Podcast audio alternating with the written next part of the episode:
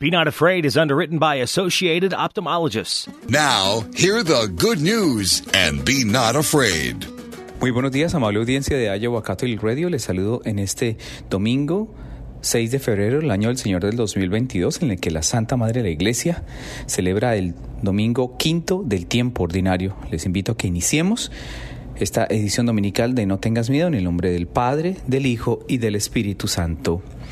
Dios nuestro, cuida tu familia con incansable bondad, y ya que solo en ti ha puesto su esperanza, defiéndela siempre con tu protección. Por nuestro Señor Jesucristo, tu Hijo, quien contigo vives y reinas, en la unidad del Espíritu Santo y eres Dios por los siglos de los siglos. Amén. En el nombre del Padre, del Hijo y del Espíritu Santo. Pues bien, amable audiencia, tenemos un, un programa bien interesante el día de hoy, porque eh, como la liturgia propia de este domingo nos va a ir narrando. La primera lectura ha sido tomada de el libro del profeta Isaías en el capítulo 6, versículos 1 al 2, 3 al 8. Y es tan enriquecedor esta, esta, esta palabra que quisiera nos detuviéramos a mirarla de una forma muy diciente. Primero, el libro del profeta Isaías, en la primera lectura de hoy, experimenta una visión de la gloria de Dios y piensa que está a punto de morir y de morir como pecador. Miren lo interesante. Dice el profeta, el año de la muerte del rey Osías vi al Señor sentado sobre un trono muy alto y magnífico. La orla de su manto llenaba el templo. Había dos serafines junto a él, con seis alas cada uno, que se gritaban el uno al otro, Santo, Santo, Santo es el Señor Dios de los ejércitos. Su gloria llena toda la gloria, y toda la tierra. Temblaban las puertas al clamor de su voz, y el templo se llenaba de humo. Entonces exclamé, ay de mí, estoy perdido porque soy un hombre de labios impuros, que habito en medio de un pueblo de labios impuros, porque he visto con mis ojos al rey y señor de los ejércitos. Después voló hacia mí uno de los serafines, llevaba en la mano una brasa que había tomado del altar con unas tenazas. Con la brasa me tocó la boca diciéndome, mira, esto ha tocado tus labios, tu iniquidad ha sido quitada y tus pecados están perdonados. Escuché entonces la voz del Señor que decía, ¿a quién enviaré? ¿Quién irá de parte mía? Yo le respondí, aquí estoy, Señor, envíame. Palabra de Dios, te alabamos, Señor. Miren, lo interesante de esto, amable audiencia, es que en, a lo largo del Antiguo Testamento, un principio básico que regía la relación entre el hombre y Dios era que cualquiera que mirara al Señor moriría. Qué interesante esto para nosotros en esta primera lectura. Y lo experimenta directamente el profeta Isaías, ¿cierto?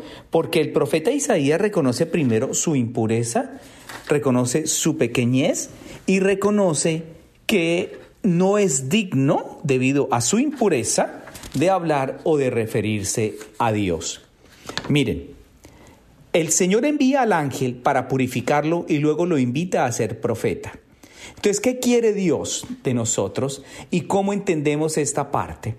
Que la fragilidad, la debilidad, el pecado del ángel, no, el pecado del profeta, su fragilidad, su impureza, es purificada oígase bien, purificada por la mano del Señor, extendida a través del ángel. El hecho de que el Señor haya tenido compasión de este hombre como del profeta, en este caso concreto, nos muestra que para Dios no hay nada imposible, pero, y sin embargo, para poder hablar de Dios hay que tener una boca purificada. De ahí la simbología del fuego con el que es purificada la lengua del antes, Isaías, ahora profeta Isaías. Cuando el Señor te llama a hacer algo grande con tu vida, es decir, ser cristiano es algo grande para hacer con nuestra vida. Una reacción natural es sentir indignidad y nada en comparación con quien te pide algo. Primero es un acto de humildad, amable audiencia. Porque a veces creemos que somos los mejores y por eso nos, nos, elige el Señor. Y aquí hay que meter un, abro paréntesis para hablar a título personal. El Señor a mí no me llama por ser perfecto a ser sacerdote. El Señor no me llama ni por ser el más inteligente o el más capaz o el más pudiente. No. El Señor me llama en su en mi imperfección para en su perfección purificarme y dignificarme de su mano porque de mis propios medios yo no podría hacerlo. Tan es así que, por ejemplo, en el, ejemplo del profeta Isaías, hoy necesitaba saber que el Señor le cubriría las espaldas. ¿Qué es que le cubriría las espaldas? Que el Señor, cuando envía a un profeta, lo respalda, lo sustenta, lo mantiene, lo protege, lo ampara. De ahí que también el fuego simboliza el poder, no solo purificador, sino también transformador de todo cuanto rodea la realidad de la persona, en este caso del profeta. Y es que miren, Isaías no trabajaría solo y sin preparación. El Señor lo tenía purificado y estaría con él en su misión. El Señor nunca desampara a sus profetas, nunca desampara a sus elegidos. Eso es tan importante entenderlo en un mundo tan convulsionado como el actual, en el que desafortunadamente, desafortunadamente, se ha hecho tan manifiesta la manera que quizás nosotros hemos eh, desconocido por la virtualidad la palabra de Dios hoy. La palabra de Dios es viva y eficaz y nos muestra cómo va transformando el corazón del hombre cuando el hombre se va adentrando en la profundidad de la Sagrada Escritura. Un encuentro humilde, un encuentro sencillo y a través de la palabra es como el Señor va purificando, va transformando el corazón del hombre para dignificarlo en su condición cristiana. Y eso nos pasa a nosotros cada ocho días, amable audiencia, que nos encontramos para no solo alrededor de la liturgia de la palabra ser alimentados con el Espíritu de Dios a través de su palabra, sino también en el banquete eucarístico como acción de gracias en la presencia real y verdadera de su amado Hijo nuestro Señor Jesucristo. Luego es elocuente como el Señor nos va anunciando y nos va preparando a todos y esa identidad que como cristianos en nuestro peregrinar en la fe nos va mostrando la acción de Dios a través del profeta escogido, en este caso el profeta Isaías. Yo creo que es una invitación tan, tan elocuente que también nos abraza en esperanza, nos abraza en confianza y nos lleva a una plenitud infinita de amor, de misericordia y de bondad.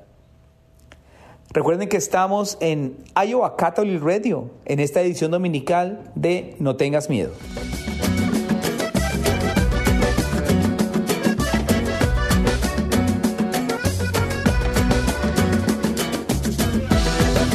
Regresamos a No tengas miedo a través de Iowa Catholic Radio.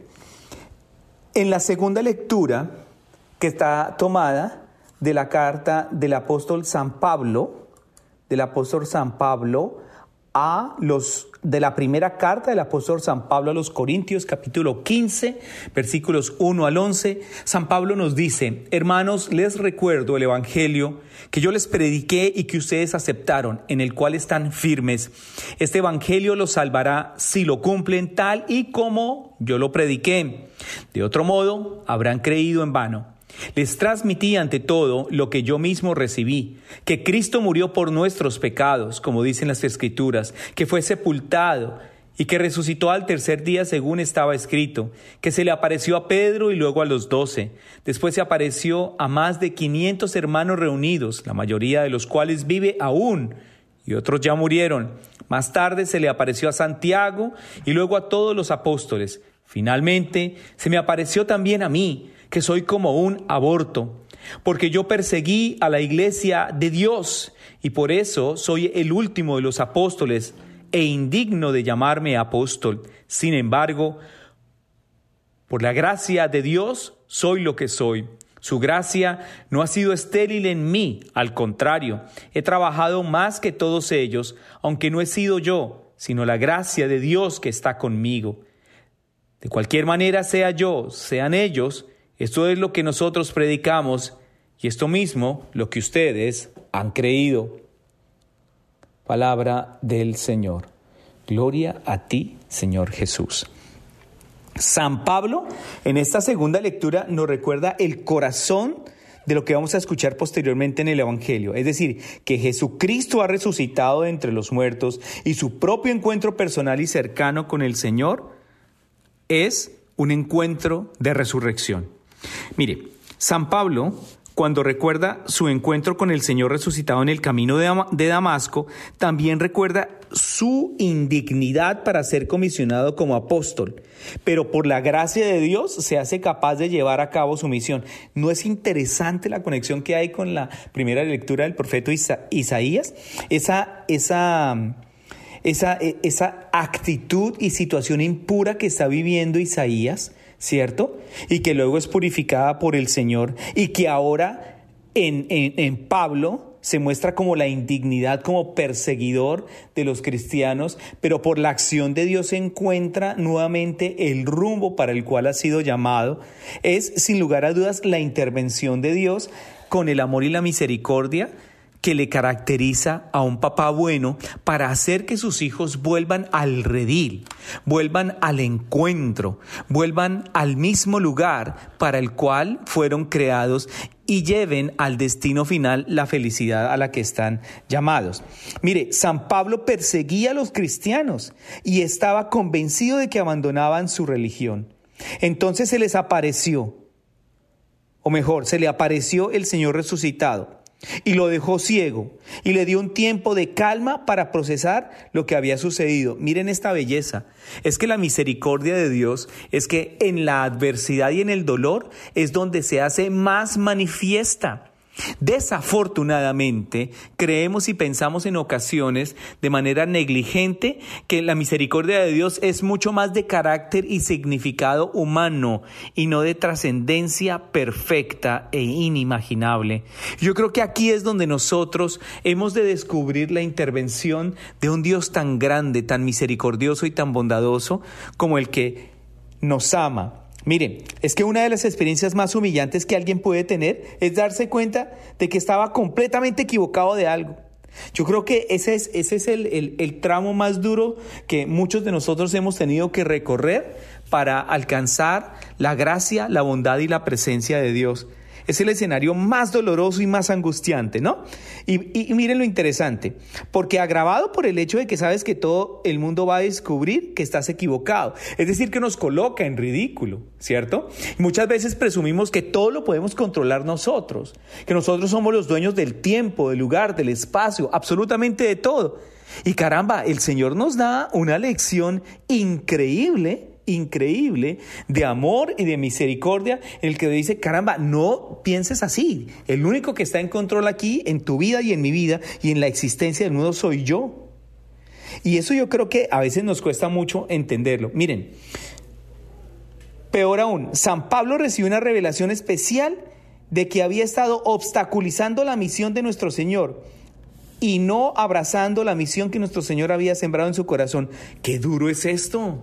Qué duro es esto para muchos de nosotros que hemos sido llamados a proclamar la buena noticia y nos convertimos es en antitestimonios, ¿no? Miren, San Pablo también ve su misión de ser apóstol como una gran obra de la gracia del Señor, no solo por sus propios méritos, sino por la acción santificadora, vivificante del Señor.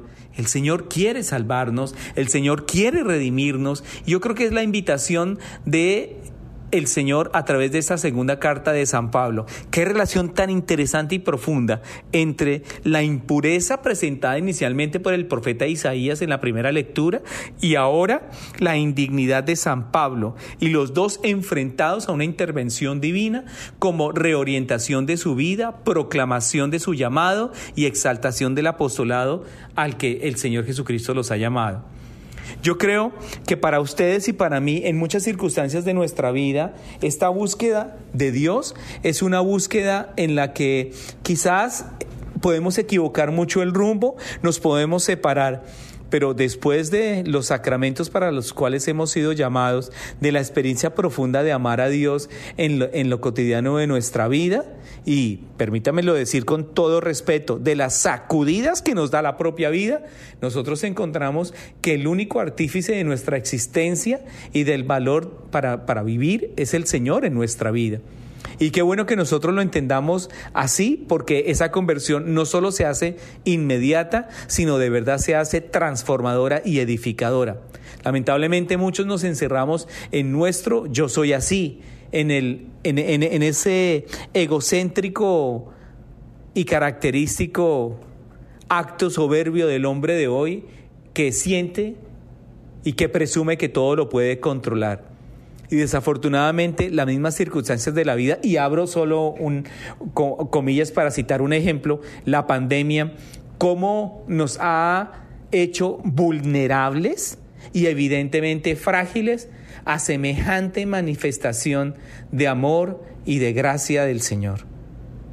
Miren, miren, nos hace tan vulnerables para buscar y recurrir solo al Señor como eterno Salvador, como Redentor, como la razón de nuestra existencia. Ojalá estas adversidades sean un punto de inicio en la conversión profunda de volver nuestros ojos y en especial nuestro corazón a Dios. Recuerden que estamos en Iowa Catholic Radio a través de esta edición dominical de No tengas miedo.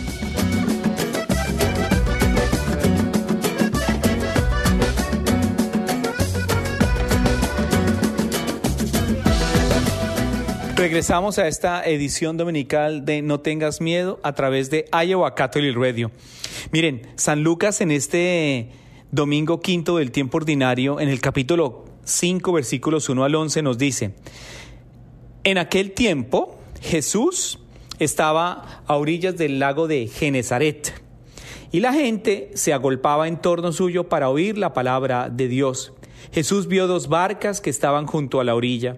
Los pescadores habían desembarcado y estaban lavando las redes. Subió Jesús a una de las barcas, la de Simón, le pidió que la alejara un poco de tierra y sentado en la barca enseñaba a la multitud.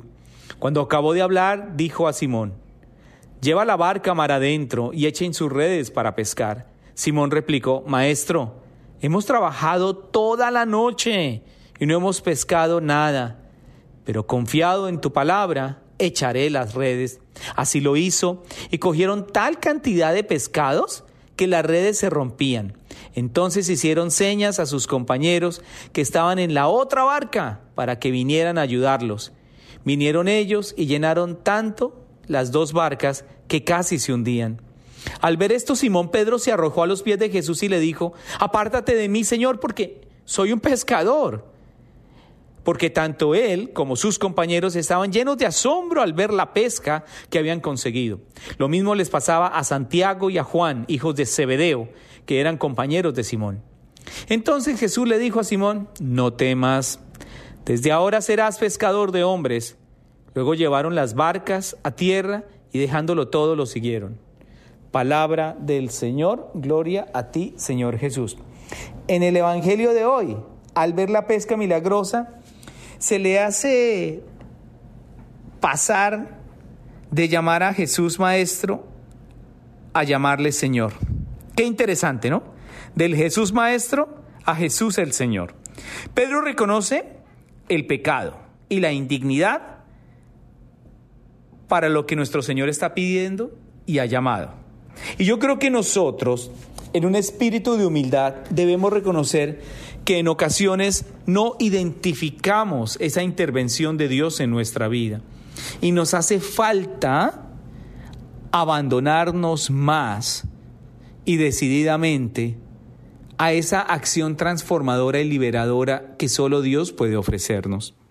yo creo que Pedro es un ejemplo vivo de esto. Miren, es que a lo largo del Evangelio, como se mezclan la fe y el miedo en el hombre que se convertiría tras la resurrección de Jesús en el jefe de los apóstoles, en el vicario de Cristo en la tierra, en esa cabeza visible del apostolado, misión de Jesús.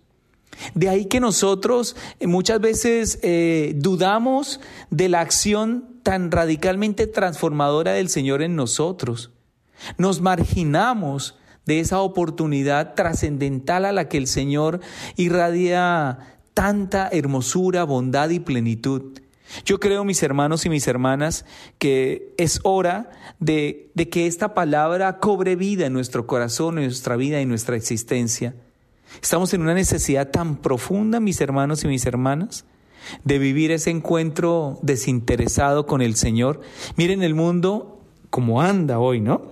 Es que miren, falta solo ir como, como, como, como a, a, degustar, a saborear, a rumiar más este Evangelio. Miren, después de una larga noche de pesca, un rabino itinerante le pide usar su, bar, su barca y aprovechar la acústica natural de estar en el agua, dando también a sus oyentes una mejor visión. Jesús describe de una forma tan linda ese escenario o sea, ha sido una noche larga, como, esta oscuridad de indiferencia, oscuridad de, de pecado, de tentación que hay en el mundo, y no descubrimos la luz, la presencia, la revelación de un Señor que quiere salvarnos, ¿no? ¿Esperaba Pedro que Jesús le diera algo? ¿Qué será lo que estaba esperando Pedro? Miren, estaba realizando un acto de caridad Pedro. Amable audiencia, qué interesante, ¿no? El relato evangélico no es claro, pero dejó que nuestro Señor entrara a su barca, entrara a su vida. San Pedro nos muestra el secreto de nuestra liberación, dejar entrar al Señor en nuestra vida, dejarlo que entre a lo profundo del alma, a esa oscuridad del corazón que nos ha llevado de manera negligente e irreverente a una actuación definitiva de sanación y liberación en el Señor. Qué interesante. En cierto sentido es el mundo, estamos de acuerdo, ¿no? ¿Cómo pronto Pedro descubre que Jesús esperaba algo mucho más grande de él, pero mucho más grande. Ahí es donde, por ejemplo, uno comienza a interrogarse y es que no sabemos si escuchó mucho de las enseñanzas de nuestro Señor mientras estaba sentado en su barca, ya que estaba cansado después de una larga noche de pesca, ¿no? Pero Jesús le animó a echar nuevamente las redes. Ese Jesús que siempre mira y vela en la esperanza. Ese Jesús que siempre dice, hay que volverlo a intentar, porque yo estoy contigo. Aquí no está el desconocido, sino está el conocido del amor y de la misericordia, y ese soy yo para ti.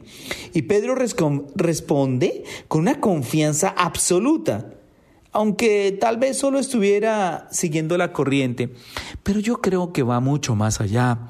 Algo en lo profundo del corazón de Pedro lo lleva a decir, es tiempo de confiar, es tiempo de volver a lanzar las redes. La sorprendente pesca fue una respuesta a Pedro en un lenguaje que podía entender. En ese momento, Pedro es quien se da cuenta de que nuestro Señor le pedía mucho, pero mucho más que un servicio de transporte. Mucho más. Le pedía ni más ni menos ser pescador de hombres. Acercar a la iglesia de su amado y eterno Salvador a la humanidad entera. De repente Pedro supo que el Señor también entendía su mundo. Pedro conocía su debilidad, pero nuestro Señor también la conocía, al igual que la de Isaías, al igual que la de San Pablo. Al igual, aunque presentaba algunos obstáculos más, la debilidad de Pedro no impidió que ninguno de los dos cumpliera su misión. Y yo creo que ese es el mensaje para, para, de, esperanza para cada uno de nosotros. Hoy más que nunca el Señor nos hace sentir que está con nosotros, que reconoce nuestras fragilidades, falencias y limitaciones y está para auxiliarnos y salvarnos. Nos aproximamos al final de esta edición dominical de No tengas miedo a través de Iowa Catholic Radio. Les invito a que concluyamos en el nombre del Padre, del Hijo y del Espíritu Santo. Señor, que nos hiciste compartir el mismo pan y el mismo cáliz, concédenos vivir de tal manera que unidos en Cristo demos fruto con alegría para la salvación del mundo. Por Jesucristo nuestro Señor. Amén. El Señor nos bendiga en el nombre del Padre, del Hijo y del Espíritu Santo. Amén. No tengas miedo. Soy el Padre Fabián a través de Iowa Catholic Radio. Be not afraid. Jesus is on the way to encounter you. Be Not Afraid is underwritten by Associated Ophthalmologists.